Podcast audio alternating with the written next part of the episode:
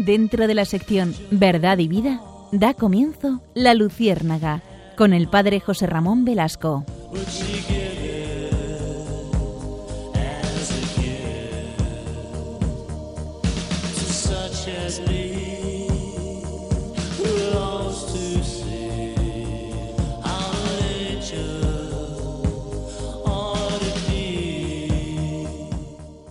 Corría el año de 1506. En un castillo en Navarra nacía nada menos que Francisco Javier. Era el Benjamín de una familia de linaje de rancia bolengo. A los 18 años fue a estudiar a París, a la Universidad de París, en el Colegio de Santa Bárbara. Y en 1528 obtuvo el grado de licenciado.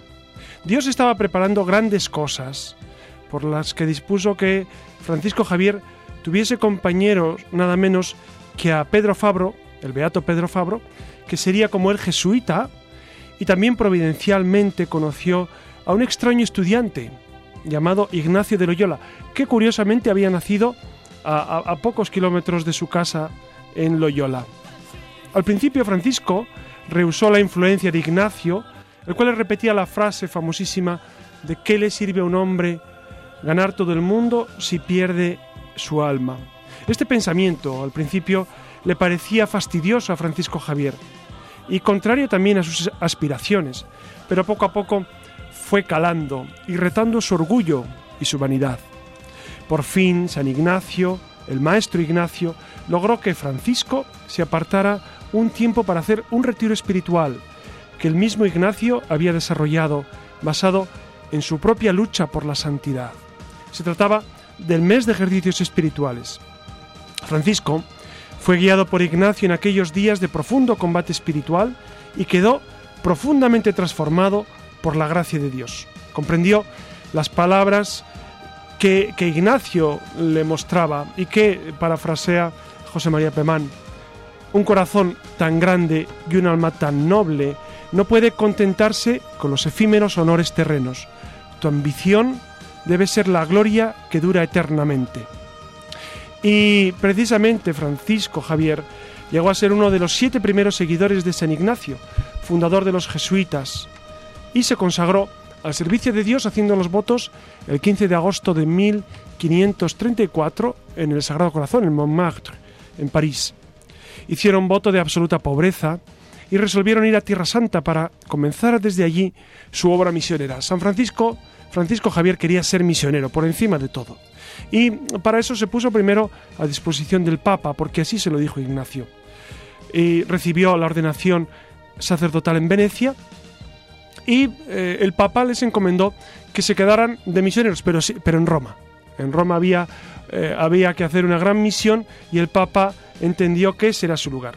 San Francisco obedeció junto con todos los jesuitas, y, allí pues vivió los avatares de este nacimiento de la Compañía de Jesús, y poco a poco se fue fraguando en su corazón el deseo de ir a los confines de la tierra a evangelizar. Cuando la providencia de Dios lo tuvo a bien, eh, surge el gigante del de las misiones y San Ignacio le envía a la India, a la India, Goa. Y allí comienza su labor misionera al sur de la India, después eh, pues en, aquellas islas del Pacífico continúa su labor y llega hasta Japón. Japón comienza a ser una gran eclosión de cristianismo. En, Nagasaki hay una, eh, había una comunidad fervorosísima. Y en esto eh, estuvo 11 años Francisco Javier evangelizando, misionando aquellas tierras y muere frente a las costas de, de China, en la playa de Sonchan, muere eh, pues anhelando entrar en China.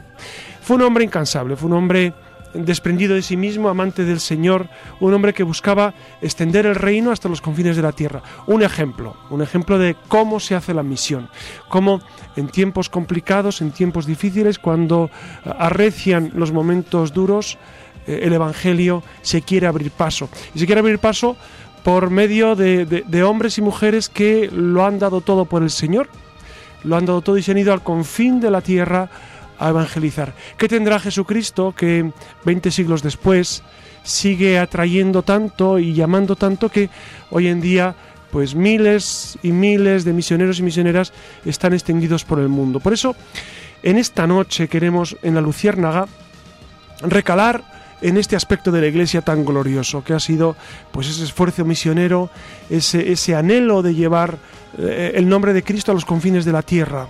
Dense cuenta que hoy, en el año 2015, solamente un cuarto de la población mundial conoce a Jesucristo. Un cuarto.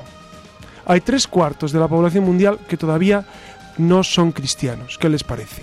Por eso, eh, acompáñenos en esta noche. Queremos hacer este homenaje y este sentido reclamo de la misión de la Iglesia. Nos acompaña, como cada noche, Iria Fernández. Muy buenas noches. Buenas noches. Susana García Vaquero. Muy buenas, buenas noches. noches. Clara Fernández. Buenas noches. ¿Qué tal? Buenas noches. Nacho García. Buenas noches.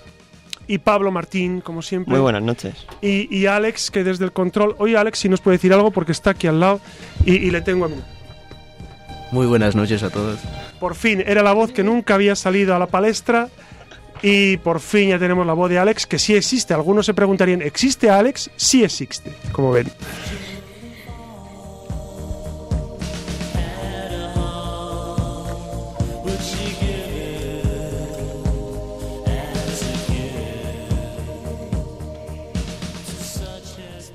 Bueno, pues esta noche eh, voy a hacer un corría el año, cortito.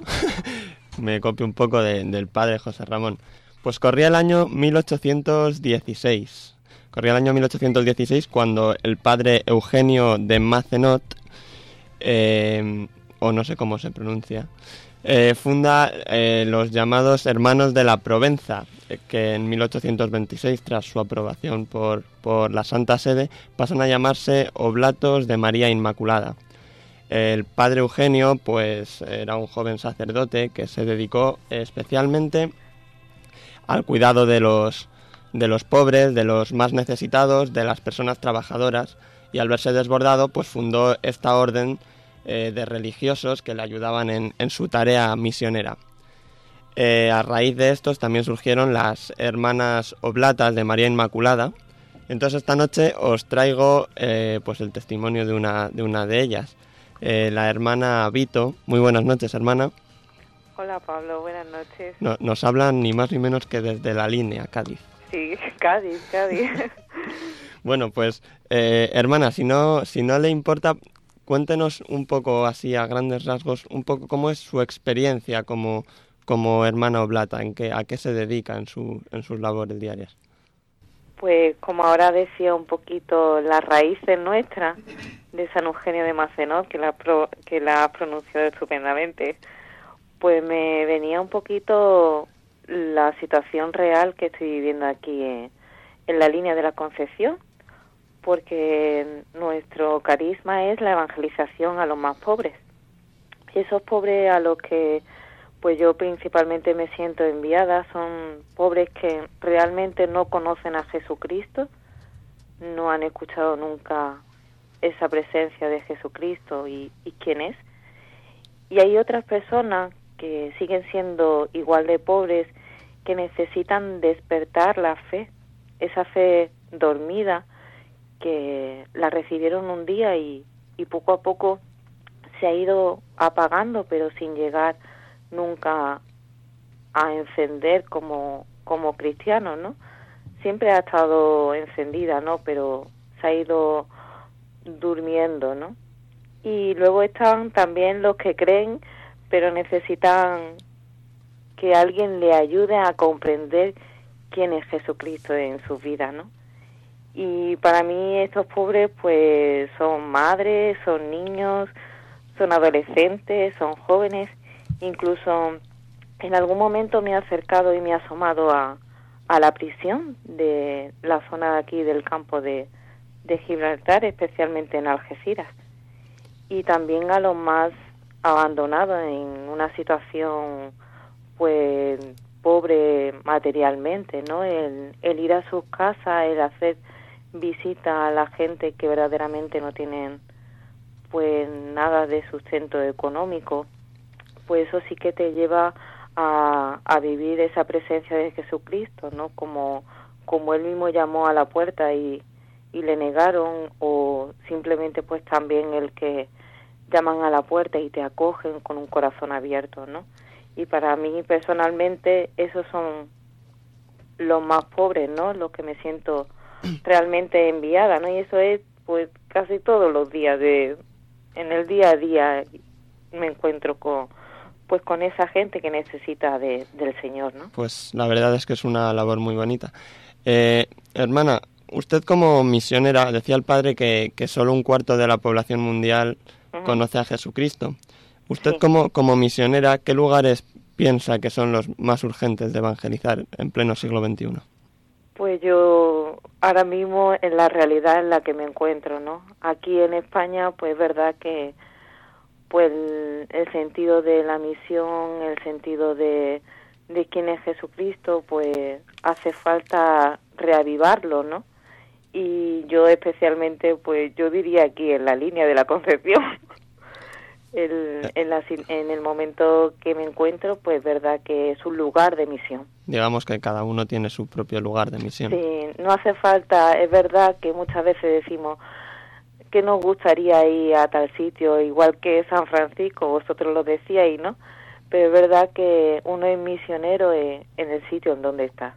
Y por último, por mi parte, por lo menos, eh, ¿cuál, ¿cuál piensas que es desde, eh, desde, pues también desde el punto de vista de una misionera, cuál es el, pero claro, tú eres consagrada, cuál es el, el papel del laicado en, en, en la misión? El papel del laicado es el ser bautizado ya de por sí ya da una nota ya de ser misionero, ¿no?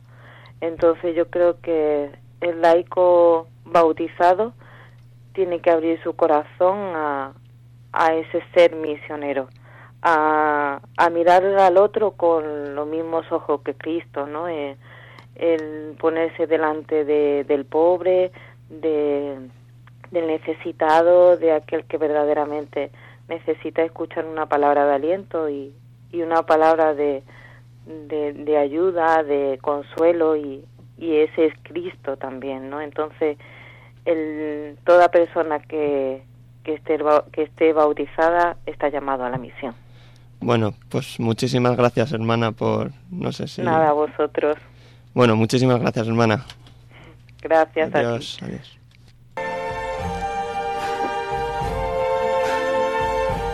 I see trees of green,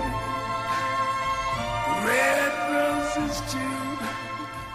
I see them bloom for me and you,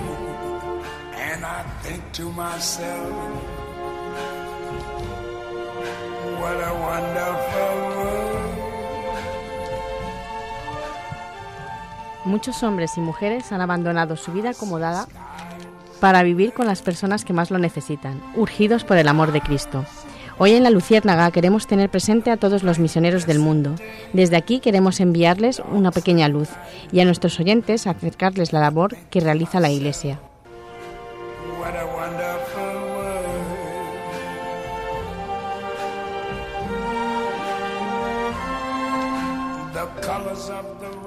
Como se dice en el decreto Adyentes, la Iglesia fue enviada por Cristo a anunciar el Evangelio. Del amor de Dios por todos los hombres, la Iglesia ha sacado en todo tiempo la obligación y la fuerza de su impulso misionero, porque el amor de Dios nos apremia. Los misioneros siguen el camino que Cristo siguió, un camino de, pobreza, de obediencia, del servicio y de la, de la inmolación de sí mismo, hasta la muerte. Ellos llevan la luz de la fe y el amor a aquellos que sufren o están amenazados por la violencia, la pobreza o la falta de libertad, y lo hacen entregando su vida al servicio de los más necesitados.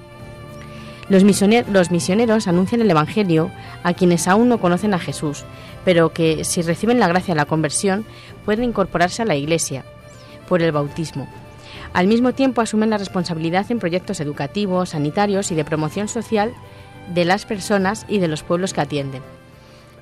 sí es verdad que, la labor misionera es, es esencial. Lo que pasa es que muchos de nuestros oyentes se preguntarán, bueno, pero en concreto, em, bueno, la, hermana Vito también hablaba de la necesidad de la misión aquí en- en España, ¿no?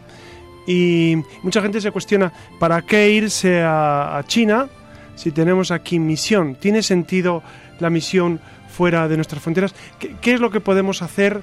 eh, pues nosotros también desde aquí para trabajar en la misión, los que estamos en nuestras circunstancias vitales.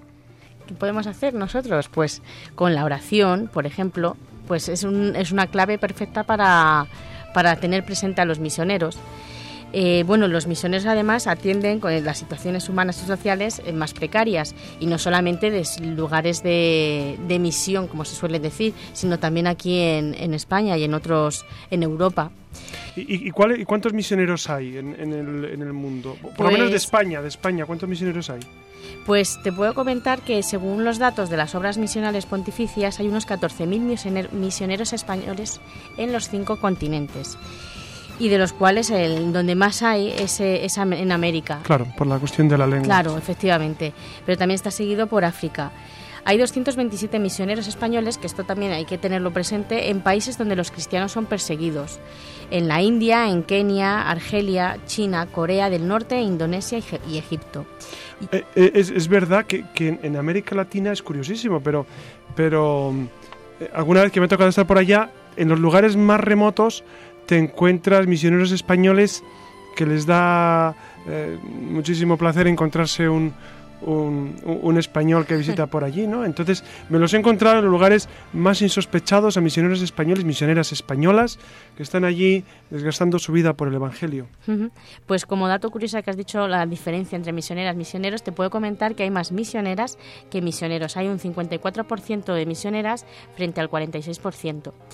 Y otra cosa, que es verdad que, que aquí en España apenas hay vocaciones Bueno, actualmente, claro. actualmente, y que es el, pe- pero es el país que más misioneros tiene. Sí, sí, es curioso, fijaros que, que había un, un seminario solo para misioneros en Burgos, el, Ah, sí. el de misioneros extranjeros, sí, sí, sí, sí. Y, y- y en aquella tierra pues se vivía, de hecho todavía se celebra la Semana de Misionología en la Facultad de Teología de Burgos, porque hay un gran sentido misionero. Creo recordar, según el dato que me dieron, que hay 2.000 misioneros de Burgos, eh, misioneros misioneras, ¿no?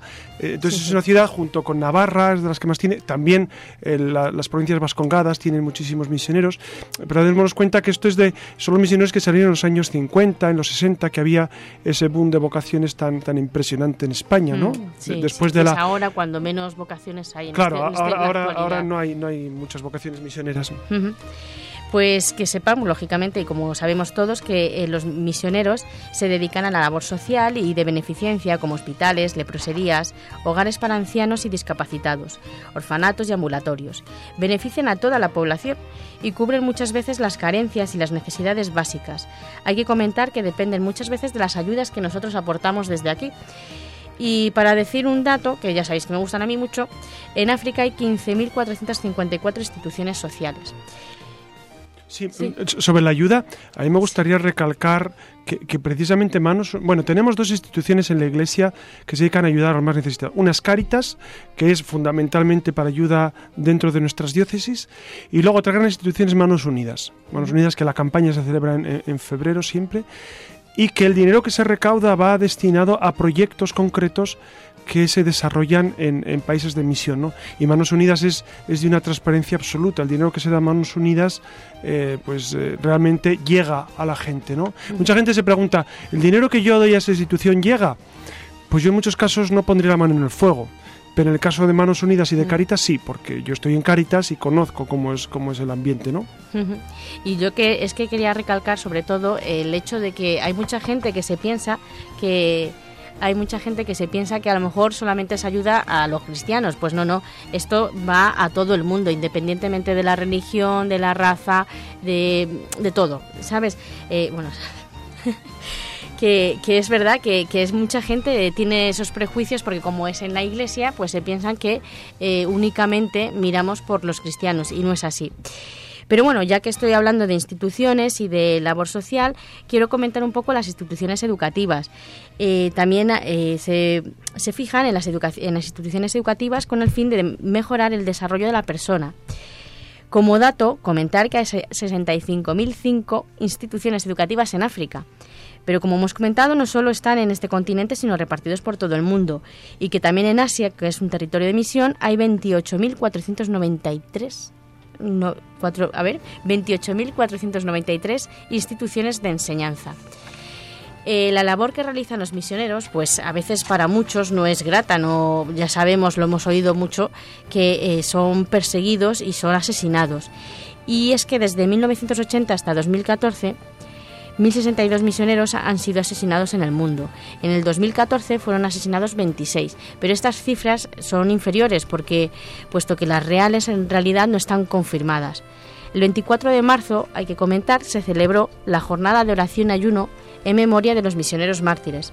Fue promovida por el movimiento juvenil de las obras misionarias pontificias y ante esto, pues como lo que hemos comentado, nosotros desde nuestras casas no, no, es, necesario que nos vayamos de misión allí, sino que con nuestra oración podemos, eh, no solamente, bueno, con nuestra oración y económicamente, podemos ayudar a los, a los misioneros. Y con esto, yo creo que, que con esta ayuda ya tenemos suficiente para plantearnos.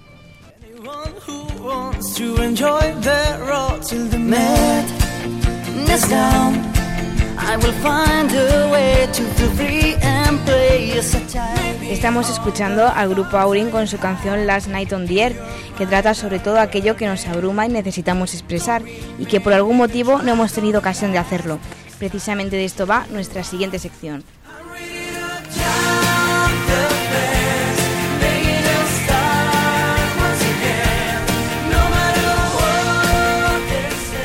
Muy buenas noches. Comenzamos Destellos en la Red, un apartado en el que queremos que seáis los oyentes, los participantes de aquellos temas que más nos interesan y que están a la orden del día. Desde la Luciérnaga os invitamos a comentar, opinar y preguntar a través de la red todo aquello que os inquiete y sobre lo que necesitáis que os respondan, pues será el Padre José Ramón quien con sus respuestas ilumine vuestras dudas. Dejo apartado unos instantes el tema de las redes que retomó después para compartir con vosotros la importancia de la labor misionera, que representa tan solo una pequeña muestra de la tarea de evangelización protagonizada por los misioneros que a lo largo de tantos siglos han puesto en marcha un desarrollo integral del hombre y por la que tantas personas se entregan a los demás. Los misioneros son hombres y mujeres sencillos, los verdaderos protagonistas que luchan en la batalla política o de intereses económicos que les son ajenos, pensando siempre en el que necesita ayuda. También es necesaria la labor de educación en la fe, por lo que se requiere no solo de misioneros laicos, sino también de catequistas, sacerdotes o religiosas que lleven la palabra de Dios a quienes no la conocen. Han sido elegidos y enviados por Dios para servir a los demás, y no únicamente como meros gestores de obras sociales. Enseñan en las escuelas, curan a los enfermos, promocionan a la mujer en los países donde está completamente olvidada y relegada, se encargan de miles de niños abandonados, huérfanos y víctimas de conflictos armados. Se trasladan a los campos de refugiados, acompañan y trabajan por esos grandes olvidados de la historia, que son los pobres. Siguiendo el ejemplo de Jesucristo, sus vidas representan un compromiso. Se han comprometido a desgastarse cada día por los que más sufren, incluso arriesgando y llegando a perder la vida por aquellas víctimas del mundo en el que vivimos, que les han convertido en números estadísticos. Todos estamos llamados a ser misioneros en ese tercer milenio, siguiendo el ejemplo de grandes santos como Santa Teresita de Lisieux, San Francisco Javier y tantos otros misioneros santos que ha dado la historia de la Iglesia.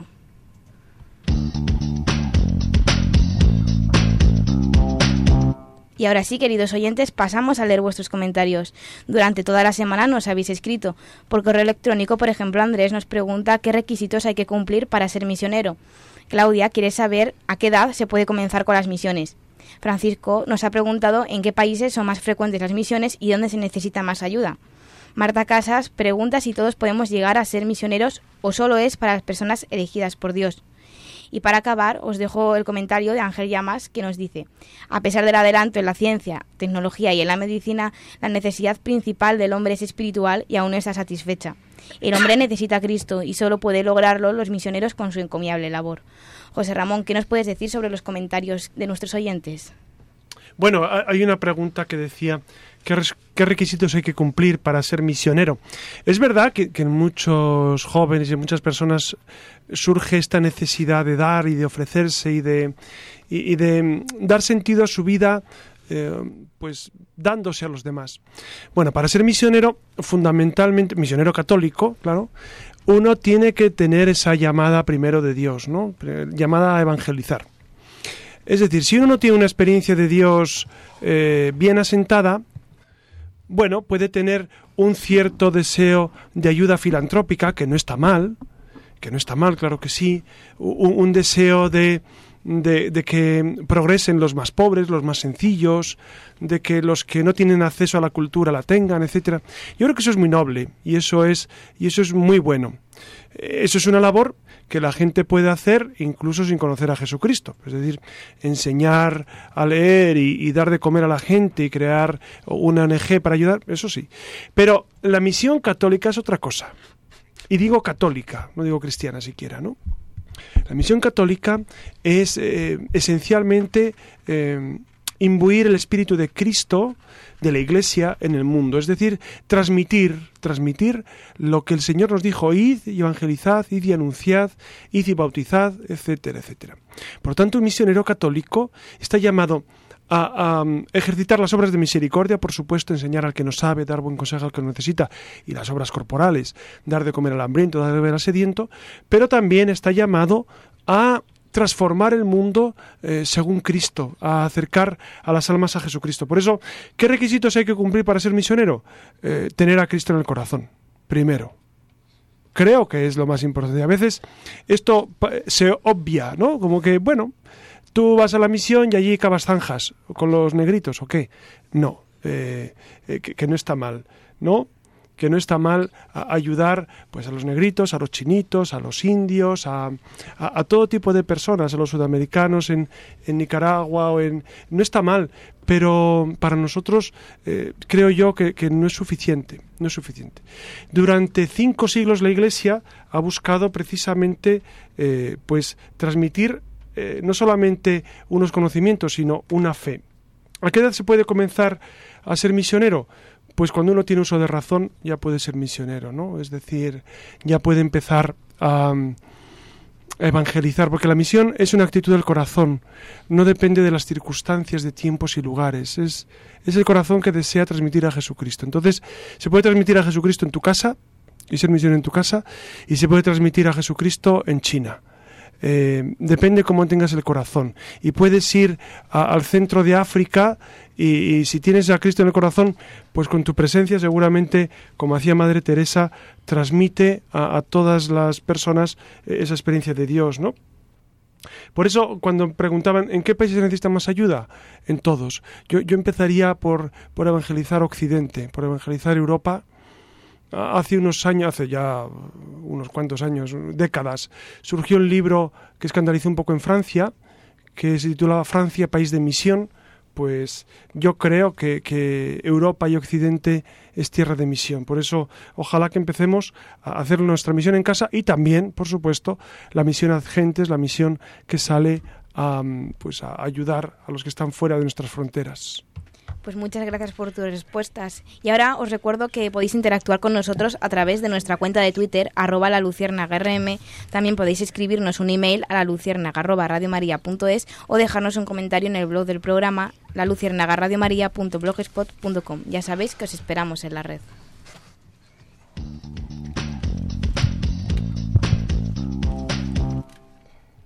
Y ahora vamos a hablar un poquito sobre cine y la labor misionera.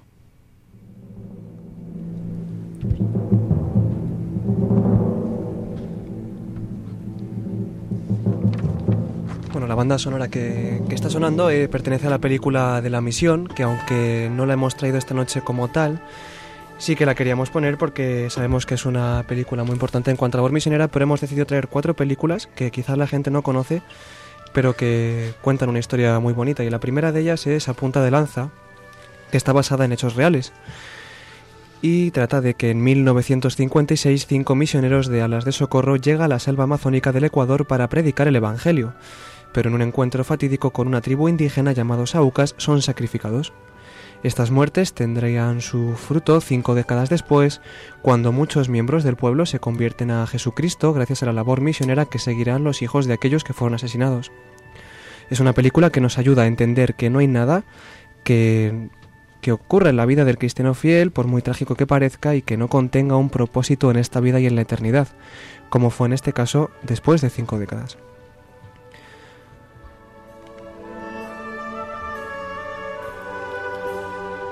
La siguiente película es la de los primeros frutos, que cuenta la historia eh, a principios del siglo XVIII, bajo la dirección del conde Zinzendorf, los hermanos moravos envían misioneros a diferentes países. Esta película relata el comienzo de su labor misionera y en este caso la de un joven que, llamado por Dios, emprende un viaje de forma valiente para llevar el Evangelio a otro continente. En la isla San Tomás vive entre los esclavos y ofrece su ayuda para que puedan conocer la palabra de Dios.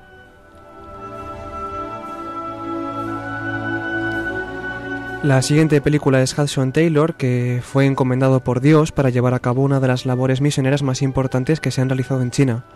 Gastó cinco años en traducir el Nuevo Testamento al dialecto Ningpo y su capacidad de adaptación, su labor incesante y celo por predicar el mensaje del Evangelio contribuyó para que miles de personas se convirtieran en tan difícil país. En su muerte, en 1905, habían 205 estaciones con 899 misioneros y 125.000 cristianos chinos en la misión interior de China. La repercusión de su obra misionera todavía encuentra hoy su eco en millones de chinos convertidos al Evangelio. Y la última película es Una luz en la oscuridad, en la que William Carey, padre de las misiones modernas, viajó a la India en 1793 con su esposa e hijos para llevar el mensaje de Jesucristo. Una vez instalado, tuvo que enfrentar verdaderas tragedias personales hasta el punto que ya transcurrido un tiempo nada parecía tener sentido.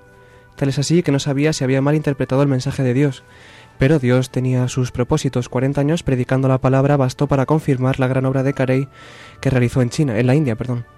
Esta conmovedora historia nos enseña que la vida cristiana no es fácil, y mucho menos la obra misionera, donde Dios pone a prueba la fe del creyente fiel, a veces con situaciones inesperadas.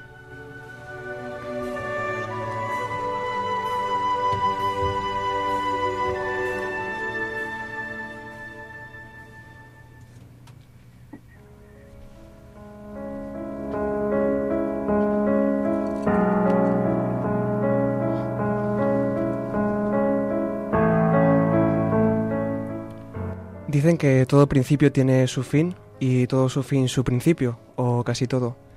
Algo así nos pasó hace unos meses cuando empezamos esta aventura a manos de don José Ramón. Chicos intrépidos buscaban su lugar en las ondas.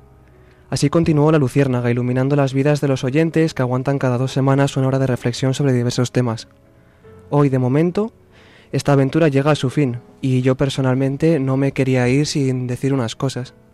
Lo primero de todo, Gracias, gracias a todos los que hacen posible este programa, a Pablo, Clara, Susana, Iria, José Ramón y Alex. Sin vosotros esto no sería posible. A mis padres por toda la ayuda que me han prestado para poder asistir, aunque fuera con el guion a medio hacer. A la luna por iluminarme cada noche con su bella luz. A mi luna por no abandonarme nunca a pesar de que muchas veces solo nos rodea la oscuridad. Y como no, a todos aquellos que poco a poco nos han ido acompañando a los que se han unido y a los que aún quedan por descubrir este magnífico medio que es la radio, el único medio que realmente te permite soñar a través de estas voces. Hasta aquí llega la temporada de la Luciérnaga, hasta aquí llega esta sección de cine. Espero que nos volvamos a escuchar pronto. Buenas noches.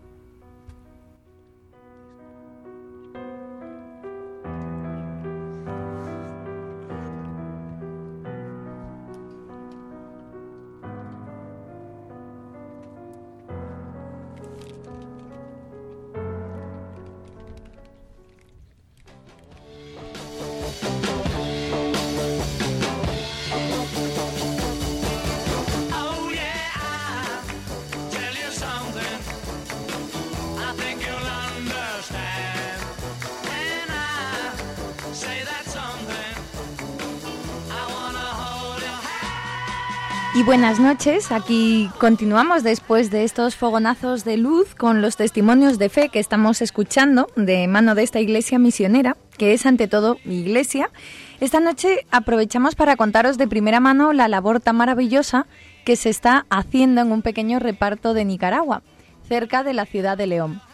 Les hablo de la Asociación Pan de Vida para Nicaragua, que precisamente ahora está de aniversario porque cumplen, cumplimos 10 añitos, ni más ni menos, dando de comer a 180 niños en un comedor, con una guardería, talleres y ahora pues una, una escuela. Arrancamos la sección de Alas para Volar, eh, que esta noche se transformará en una ventanita abierta a la solidaridad de la mano de esta asociación de la Parroquia de la Inmaculada Concepción de Madrid, de Alcorcón, como habrá miles de ellas distribuidas por todo el panorama internacional, pero de eso hay que estar seguros que la Iglesia siempre está ahí donde se la necesita y donde no, pues también. La vocación de la Iglesia es, es esa, la de dar vida por dar la vida por los demás y nosotros como iglesia estamos llamados a eso también. Quédense con nosotros, con esta emisora que tiene la mente puesta en Dios, aguarden unos segundos que arrancamos con toda la bondad, la belleza y la verdad de la mano de la cultura, de la mano de la luciérnaga.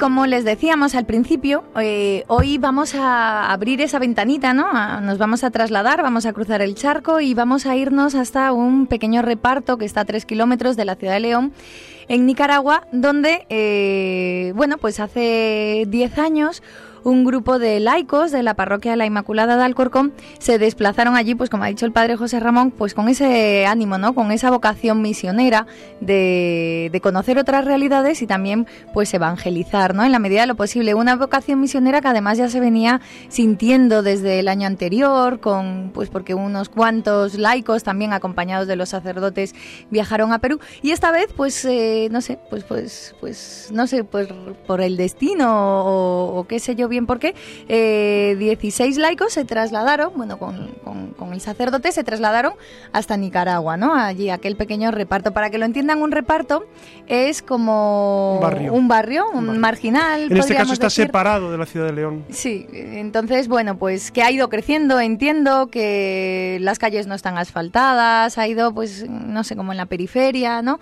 Y, mm, y bueno, allí no recalamos tampoco por, curios- por casualidad, no es del todo cierto. El, el sacerdote que, que lleva ese reparto le tocó venir, se desplazó hasta aquí, hasta España y bueno, estuvo un mes, ¿no? Haciendo como una especie de suplencia, no sé si está bien dicho, en, en la parroquia. Y bueno, ahí pues eh, hablando, eh, surgió la idea de ir allí con un- unos cuantos jóvenes. El caso es que aterrizaron allí esos jóvenes con el sacerdote y lo que se encontraron pues eh, durante más, un mes aproximadamente, pues un panorama entre desolador y entre pues amable, generoso, con, con, necesidades y también con las necesidades con las que vamos allí los españoles con las que fue este grupo, ¿no?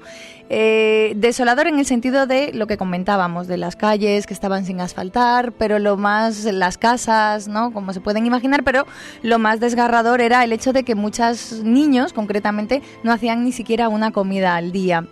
Entonces, eh, bueno, pues la idea fundamental, eh, bueno, eh, estoy de, De- es que el, el trabajo, el trabajo en ese reparto comenzó, comenzó eh, precisamente de manera providente sí, cuando un grupo de la parroquia fue para allá con el, con el anterior párroco Ant- Antonio Soler y después eh, me tocó en gracia trabajar en esa parroquia, estar ocho años en esa parroquia y continuar con el proyecto. Y la verdad a mí me impresiona mucho eh, sobre todo la generosidad de, la gente de acá. Porque uno dice, bueno, y los de allí también. Pero es que la gente de acá ha sido muy generosa durante todos estos años. Dense cuenta que para, para gestionar eh, un comedor de 180 niños, una guardería de 30, talleres y un colegio que actualmente tiene 150 niños, es colegio de secundaria, la inversión económica es seria. Cada, cada mes enviamos eh, alrededor de 5.000 euros. ¿De dónde salen esos 5.000 euros? Pues de, gente que, que sencillamente nos da su aportación y nos, y, y nos ayuda generosamente. Por eso yo estoy sorprendido, la verdad. Y, y- y la providencia de Dios no deja de admirarme porque, porque ese proyecto es gracias a la generosidad de la gente que, que, mueve su corazón cuando ve una obra que realmente tiene, tiene sentido y, que, que lo que uno da, el dinero que uno da, porque el tema económico, eh, yo les hablaba antes del tema espiritual y, es el fondo de la cuestión, pero el tema económico también es importante, ¿no? Un- una gestión eh, que sea sana, equilibrada, eh, una gestión que diríamos brillante, con palabras actuales, ¿no?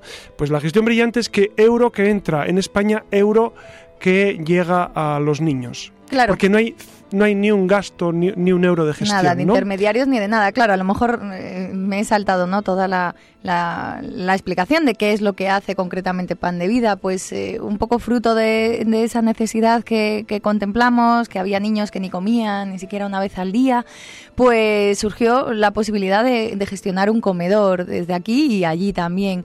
Entonces, el dinero precisamente que, que es el, el que se recauda ¿no? En la asociación está destinado pues al mantenimiento de ese comedor, de ese comedor, de la escuela y de los talleres. Con ese dinero, que es lo que les hablaba José Ramón, ¿no? pues eh, se paga pues la comida de todos esos niños para que muchos de ellos, pues como les decimos, solo al menos puedan tener acceso a una comida diaria, que además la comida es muy básica y siempre es la misma, ¿no? Eh, corrígeme si me equivoco, José Bueno, Ramón. los no, sí se alterna, se alterna, porque allí tenemos una, una señora encargada que es, es una mujer dedicadísima y ella hace unas dietas prodigiosas para los niños. Se come mucho lo que aquí son... La, sí, allí llaman frijoles, a lo que nosotros llamamos alubias, alubia pinta, alubia negra, Mm. ¿no?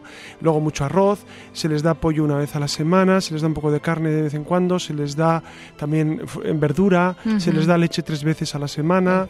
Entonces, Claro, háganse a la idea que, que probablemente si no tuvieran eso, eh, ese dinero, pues la dieta eh, todavía sería mucho más eh, limitada y entonces sí que no sería variada ni mucho menos, ¿no? Estarían comiendo pues probablemente todos los días frijoles o arroz. Miren, respecto a este trabajo, la gente a veces, a mí y a, la gente que, que ayuda, a mí, a mí porque me ha tocado dirigirlo durante años, ¿no? Me dicen, pero eso es, eso es muy poco, ¿no? En, en- en todo el panorama que hay en América Latina y a mí me ayuda mucho pensar en algo que decía eh, la Beata Teresa de Calcuta. Decía, esto es una gota en el océano, pero el océano no sería tal sin esa gota. Miren, a- nosotros Dios nos, nos ha puesto para hacer nuestra gotita, que, que, que hacemos menos que la gotita. Cada uno tiene que preguntarse, y yo también me pregunto todos los días, ¿cuál es la gotita que yo tengo que poner? Y, esa gotita pues hay que ponerla en oración, en sacrificio, en apoyo económico, en ayuda a, la Cáritas de su barrio, en lo que cada uno vea. Pero cada uno tenemos que poner nuestra gotita. Dios al final nos va a preguntar no si hemos solucionado eh, la increencia del mundo o el hambre del mundo. Dios nos va a preguntar, ¿y, tú hiciste lo que podías? ¿Pusiste amor en tu vida para hacer lo que podías? Esa, es la- esa va a ser la pregunta, creo yo. Por eso, mm, a mí, a mí me ilusiona, eh, me ilusiona todo. Pero, pero este- esta actividad, pues también, porque, porque claro, es, es- es un trabajo no solamente para los pobres de España, que los hay, y en Cáritas tenemos muchos, y, y con la situación que vivimos, pues mm, es, es- evidente, pero también la gente que fuera necesita. Por eso no me canso en repetir que para mí ha sido providencial y para mí ha sido una etapa preciosa en mi vida. Yo sigo, continúo ahora sigues, con la supuesto. gestión del colegio, que, que es un tema pues un poquito distinto porque ya hay, hay unos desarrollos pues eh, En infraestructuras en claro, claro, todo. es, es un poco distinto, pero el comedor y, y- y la guardería pues continúan con en la parroquia Inmaculada, ustedes tienen ahí el link por si quieren informarse, Inmaculada de Alcorcón, y ahí pueden, pueden informarse y pueden Sí, consultar. la verdad es que eh, hemos eh, hablado, ¿no? Les traíamos precisamente la Asociación Pan de Vida porque la conocemos de primera mano, ¿no? Y, y yo creo que también eso es un miedo que muchas veces, pues lo que decía antes el padre José Ramón, ¿no? De eh, qué pasa con el dinero.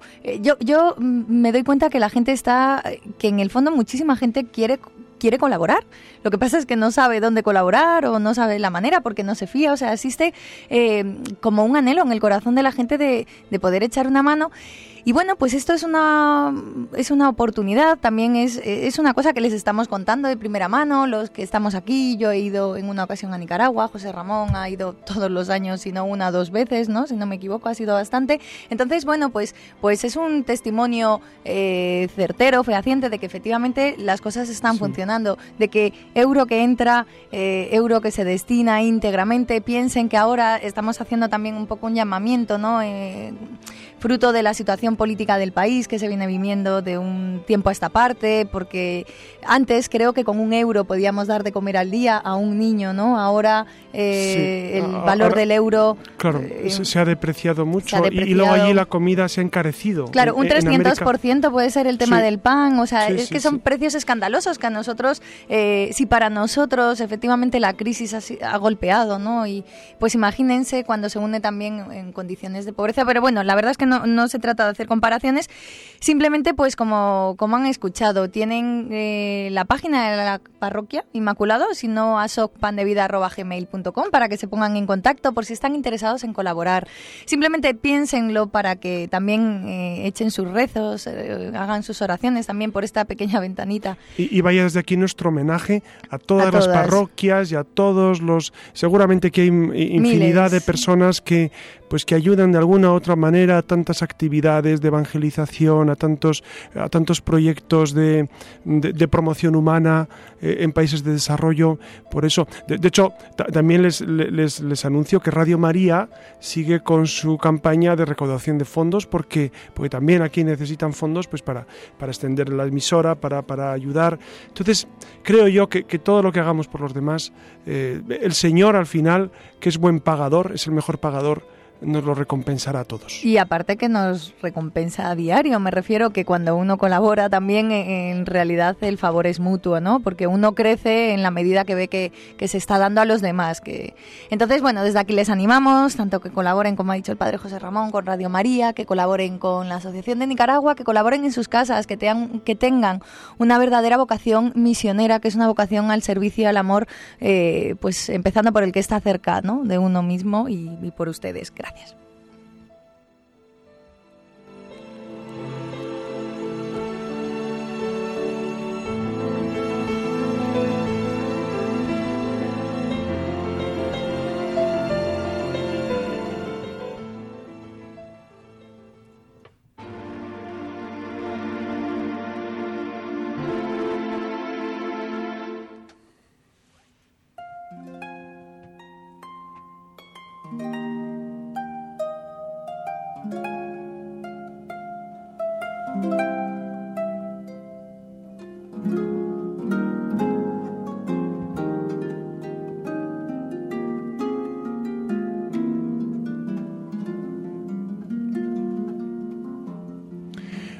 quiero traer a colación una leyenda negra, pero eh, también un, testimonio de la Iglesia sobre cómo se ha realizado la inculturación. ¿Qué es la inculturación?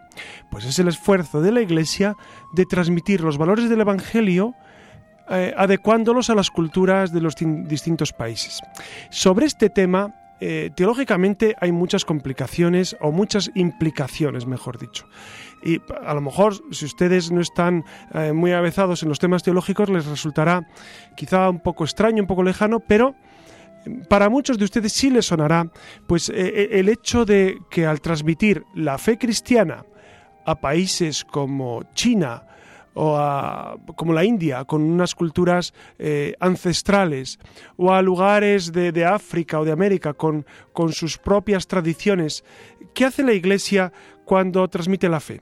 La Iglesia impone un estilo de vida, porque mucha gente dice, bueno, es que la labor de la Iglesia eh, ha sido imponer sus ideas a pueblos que vivían eh, pues en una cierta armonía, etcétera, etcétera. Esto yo lo he escuchado en ocasiones y claro, hay, varios temas que, mm, que hay que destacar. Primero, eh, antes de conocer a Jesucristo de la vida de la gracia, ¿esos pueblos realmente vivían en armonía? Es una pregunta que me hago porque a, veces hay una cierta fascinación por estos pueblos eh, de orígenes ancestrales que yo no acabo de, vislumbrar con, exactitud.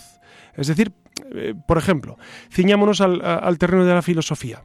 Cuando hablamos de filosofía, eh, nuestro mundo es eh, heredero de la filosofía griega y el mundo latino, grecolatino. ¿Qué ha aportado la filosofía eh, china, la filosofía oriental en general? Pues algunas cuestiones mm, muy interesantes, pero nada que ver con el concepto de persona, el concepto de libertad que aporta luego el cristianismo, el concepto de igualdad, etcétera, etcétera. Entonces, claro, a veces se mitifica un poco las culturas previas a la implantación del Evangelio, cuando en realidad pues son culturas muy necesitadas de la luz del Espíritu. Y por otra parte, la Iglesia no impone doctrina. Esto es muy importante, ¿no? No vamos imponiendo la fe. La fe es absolutamente libre. La fe es un movimiento del corazón que quiere responder a Dios después de haberse revelado. La Iglesia no impone en absoluto. Propone, expone. Y, luego eh, las culturas pues van aceptando más o menos eh, este, esta, esta cosmovisión. Hay una- un documento esencial en este sentido que es la, eh, el, texto de la Dominus Jesus, que a, a muchos les sonará. Es, un texto, es una declaración de la Sagrada Doctrina, de la Sagrada Congregación de la Doctrina de la Fe del año 2000 sobre la necesidad de, de tener en cuenta, por supuesto, los valores de las tradiciones religiosas. Eh, y teniéndolas en cuenta, pues destacar que Jesucristo es el Salvador, el único Salvador. Claro, este, este tema es muy interesante porque a veces se pretende equiparar a Jesús con los grandes maestros de la filosofía oriental, por ejemplo, con Buda, con Lao Tse, o con las grandes tradiciones literarias de los libros Veda, del hinduismo, o con las tradiciones de Mesoamérica o de América Latina en general. Claro, eh, Jesucristo no vino diciendo que Él era una voz más dentro del panorama filosófico o religioso. Jesucristo dijo, yo soy el camino, la verdad y la vida. No un camino más, un modo más de vivir la fe. No, Jesucristo eh, dijo que Él era el camino. Quien me ve a mí, ve al Padre, dice Jesús. Nadie puede ir al Padre si no es a través de Jesús. Por eso San Pablo dice, no se nos ha dado otro nombre por el cual estemos salvados, encontremos la salvación, que Jesucristo. Estas ideas son esenciales para entender que, eh, a veces podemos parecer, pretenciosos los, cristianos, los católicos, cuando exponemos la verdad de la fe. Y el mundo relativista puede pensar que somos demasiado arrogantes cuando proponemos a Jesucristo como único camino de salvación. Pero es que eh, si, si- si val- si- si valiera igual eh, Buda que Jesucristo, pues a lo mejor no nos, no éramos cristianos. A lo mejor nos lo pensamos mejor y decimos, ah, pues Buda nos convence más. Pero no, este aquí, que el único personaje en la historia, desde que conocemos la historia, que ha dicho que era Dios, ha sido Jesucristo, el único. Ningún personaje, a no ser que estuviera eh, mal de la cabeza, que también lo, lo podía haber, pero el único personaje en la historia que ha dicho que era Dios es Jesucristo. Pues entonces valdrá la pena indagar en Jesucristo a ver qué, hay de verdad en ello. Porque entonces, o Jesucristo estaba loco, que por los textos parece que no, o era un embaucador, un mentiroso, que entonces los apóstoles no hubiesen muerto por él, ni, ni se hubiese organizado toda la iglesia que se organizó por una mentira palmaria y que luego siguieron ellos, ¿no? O Jesucristo realmente es Dios. Es que no hay otra explicación, no, hay otro modo de entenderlo. Entonces, si Jesucristo es Dios, nosotros, ¿qué hacemos a la hora de transmitir eh, el Evangelio a las nuevas culturas? Transmitirle la belleza de la vida de gracia, la belleza de Jesucristo en nuestros corazones.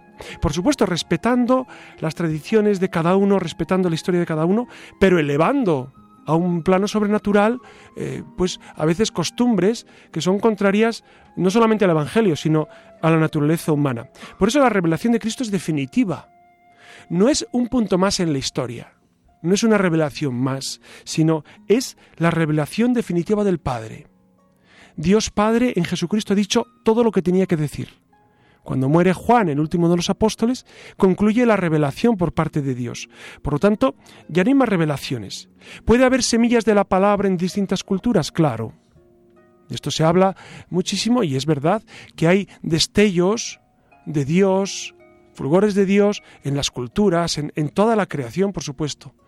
Pero el camino universal de salvación es Jesucristo. Y la Iglesia, por lo tanto, y, los sacramentos son el vehículo, el camino que Dios propone para la salvación de los hombres. Por eso es tan importante seguir bautizando, seguir promoviendo la vida sacramental, porque la vida de gracia nos llega a través de los sacramentos. ¿Dios lo podría hacer de otra manera? Sí. Lo podría hacer como quisiera, para eso es Dios. Pero siempre ha propuesto los caminos habituales, que es en Cristo, por Cristo con Él y en Él, que hacemos en la Eucaristía, por ahí nos incorporamos al Padre. Y de ahí todas las, eh, pues todos los demás sacramentos que recibimos. Por eso, eh, en este momento eh, en el que tanto valoramos las culturas de otros países con mucho acierto, porque eh, nuestras mentes cada vez se abren más a distintas posibilidades, a distintos modos, pero siempre con la mirada puesta en Jesucristo y en la Iglesia, nunca fuera de la Iglesia. Es decir, eh, más bien nosotros tenemos que ayudar a la gente a encontrarse con Jesucristo y no hacer el camino inverso, que es fascinarnos por culturas eh, que, que tienen sus valores, por supuesto, pero que no son la revelación de Jesucristo, que es salvación. Por eso ojalá que, que- sigamos eh, en esta tesitura, pues al, hilo de lo que la Iglesia dice en Dominus Jesus y en muchas declaraciones que el Papa Benedicto, pues precisamente hablando sobre el relativismo religioso, pues afirma la necesidad de volver a Jesucristo como único Salvador, es el único Salvador del mundo. El camino para llegar a Él será más directo o, o más eh, tortuoso y lento, pero al final se trata de encontrar a Jesucristo. Por eso les agradecemos mucho que hayan permanecido con nosotros durante esta noche, que nos hayan acompañado. Como muy bien decía Nacho, eh, ahora en junio concluimos nuestra etapa de, este curso y, y continuaremos, por supuesto, el próximo, el próximo curso con la Luciérnaga, siempre a su servicio. Y muchas gracias a Alex, que como cada noche eh, nos ha atendido. Alex, dinos algo. Buenas noches a todos. Ven como Alex si existe. Y muchas, Rápido y conciso. muchas gracias a Pablo, a Nacho, a Clara, a Susana y a Iria, que nos han acompañado durante eh, este, este vuelo del Luciérnaga. Y siempre quedo de ustedes, amigo José Ramón Velasco, siempre a su servicio.